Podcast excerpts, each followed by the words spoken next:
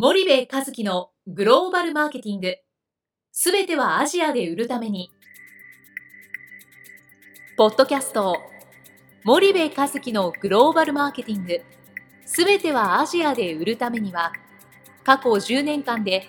1000社以上の海外展開の支援を行った森部和樹が、グローバルマーケティングをわかりやすく解説します。グローバルマーケティングとは、世界のニーズに応えて利益を上げること。アジアで売るためには、ものづくりプラスグローバルマーケティングを武器とした戦略を持たなければなりません。日本には素晴らしい企業が多く存在します。その企業とともにアジア市場を目指したい。再び、ジャパンアズナンバーワンと呼ばれる時代を作りたい。森部和樹は、そんな思いを持ちながらこの番組を皆様にお届けいたします。皆さんこんにちは。弊社より配信中の動画番組のご案内です。弊社ではスパイダーチャンネルという無料動画番組を配信しております。この動画番組は日本企業の海外販売チャンネル構築のノウハウを無料でお届けする番組です。またグローバルビジネスに関するさまざまな情報もお伝えしています。毎週火曜日金曜日の週2回配信。iTunes 内ポッドキャストにてご覧いただけます。iTunes にて番組タイトル名スパイダーチャンネル。大文字で SPYDERCHANNEL と検索ください。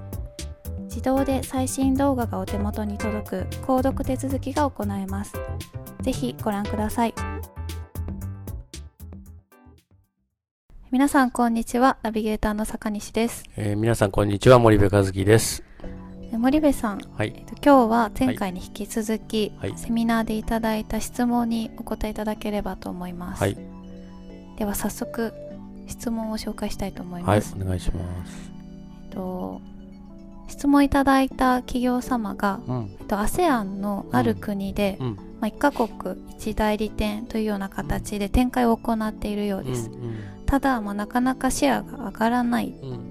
そこで森部さんのおっしゃってるように、やっぱり複数のディストリビューターを使った方がいいのかどうかというご質問ですが、あったね、はい、あのそうだね。その意図は確か原稿ありますと、はい、原稿あって現地のディストリビューター1社、はい、あまあまあいいとこ使ってますと、はい、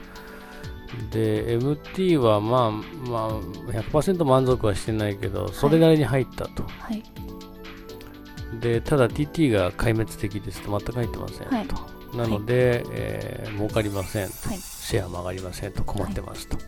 やっぱりチャンネル強化ですねと、うん。で、えー、チャンネル重要だということに気づきました、はい、どうしたらいいですか？複数やっぱ使う方がいいですかっていう話だと思うんだけど、ね。はい、まああの結論から言うとイエスで、はい、その ASEAN で消費財の業界でね1カ国1台って点なんてので、はい、あのマーケットシェアなんか出たがらないんですよ、これはまあ物理的に見ても ASEAN でどんなに大きいディストリビューターでも数百億前半ぐらいなんですよね。はい。で一社の例外もなく先進グローバル消費財メーカーが ASEAN で1カ国1代理店、まあ、1ディストリビューターでやっているところなんていうのはなくて、はい、やっぱりディストリビューター1社じゃ、ストアカバレッジは絶対上がっていかないんで、はい、特にそのディストリビューターも、はい、その MT に強いディストリビューター、うん、DT 弱いディストリビューターとかに、TT やれっつったって無理だし、あのやっぱり強い弱いがあるんですよね、はい、MT だってコンビニ系ドラッグ系は強いけど、うん、スーパーハイパー系弱いとかね、はい、逆に言うとスーパーハイパー系コンビニ系は入るけどドラッグ弱いとかっていうのはあるわけで、はい、そうするとその流通別にやっぱりディストリビューターを、決めていく、もしくはエリア別にディストリビューターを決めていく、例えば首都はもうほぼほぼカバーできてる、はい、で郊外も二次点使ってやってるんだ、はい、一応やれてるんだけど、はい、じゃあどれぐらいやれてるのっていうとやっぱ別の会社の方がいいよねっていうケースも往々にしてあって、で日本の消費財メーカーの観点で言うと複数のディストリビューターを使えばそれだけ管理が煩雑になるし大変だと、はい、だから1社にまとめて、あとはその1社がいろいろやってくれたらいいっていうのがまあ思いで、あんまり中に介在していかないんだよね、でもそれじゃあ世界の強豪とね戦ってね、やっぱり勝てる方勝てないし、ストアカバレッジ上がんない、で P&C のような製品群でも、はい。えー、ASEAN だとね大体8社ぐらいリストリビューター使ってるんですよ、はい、彼らはね、その昔はね4 5 0ぐらいあったんですよ。それをねどんどん絞ってたんですよ、はい、あのいいとこにね。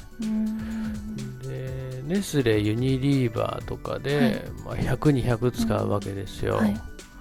で日系とかだと、まあ、ベトナムで成功してるエースコックなんか250ぐらい使ってるでしょ、はい。うん、あれは非常に美しい、うん、あのディストリビューションネットワークですよね、はい、あの完成度が本当に美しい、芸術的、でそこに一個一個こう自分のね自社のチャンネルを進化させていくっていうことを毎年毎年やっぱりやっていく、そこへの投資なんでね。でそうするとストアのカバレッジが上がっていく、はいっていうことになるので、あのまあ、なかなか1カ国1ディストリビューターで、うん、あのやってると、なんだろうな、そのどんどんどんどん開いていっちゃうし、はい、そのことが問題であるっていうことすら気づけていない日本の消費財メーカーもすごく多いのね。はい、だからうん、結構なんか負けが確定してから初めてそれに気づくっていうことになってしまうんじゃないかなってちょっと心配。で結構 B2C の話ばっかりしてるけど、このね1カ国1ディストリビューターって B2B でも言えることで、まあ、B2B の方が1カ国1ディストリビューターでも OK な場合もあるんだよね、はい、B2B って結構直販、はい、まあ、あの消費財もね原稿があればね MT なんか直販してますからね、はい、であの TT をディストリビューター使ってて、はい、今日まあ B2B もあの直販なんかもあるから、はい、まあその1カ国1ディストリビューターでいける業種もあるんだけどね、何を言いたいかっていうとやっぱ B2B ってね用途なんですよね、うん、自分たちの商品をどういう用途にえー、売り込むか。例えば自動車関連の用途で使ってもらう、はい、携帯関連の用途で使ってもらう、うん、えー、その他何とかの用途で使ってもらう。大体自分たちの商品の売り先って4用途ぐらい、自分たちの製品で4用途ぐらいで使われるんだよね。はい、でそうするとそのディストリビューター捕まえた時にさ自動車関連には強いんだけど、はい、携帯には弱いとかね、うん、あの携帯には強いんだけど自動車には弱いとかね、はいうん、そういうことがあるんでやっぱりその、用途別にディストリビューターを選ぶ。っていうことをしていかないといけないし、まあ大体ね B2B の場合用途とエリアでしょ、はい、それで複数作っていく。で B2C の消費財メーカーの場合はもうこれはあのエリア、はい、で流通別っていうのは、はい、あまあなんだろう。2番ぐらいで、はい、絶対的にエリアでなんでかったらもうあの MT 直、はい、原稿あったら MT 直なんで、はい、で TT ディストリビューターなんで、基本的にはディストリあの TT をやると。それをエリア別にやるっていうことなんでね、うん、まあそんなことですかね。はい、なんで、まあ、結論から言うと日本企業の消費財メーカーのディストリビューションチャンネルは弱々なんで、はい、あのもっとね、はい、あの複数使ってやっていかないとだめですよっていうことだと思います。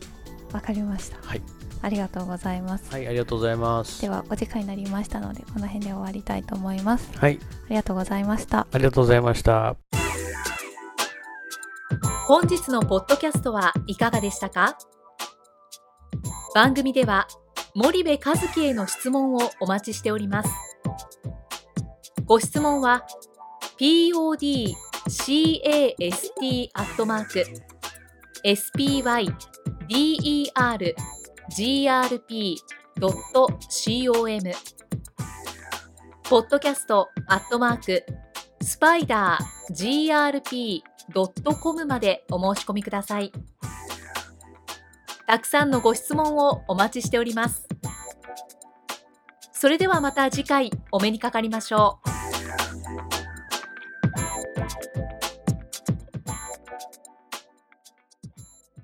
森部和樹のグローバルマーケティング。この番組はスパイダーグループの提供によりお送りしました。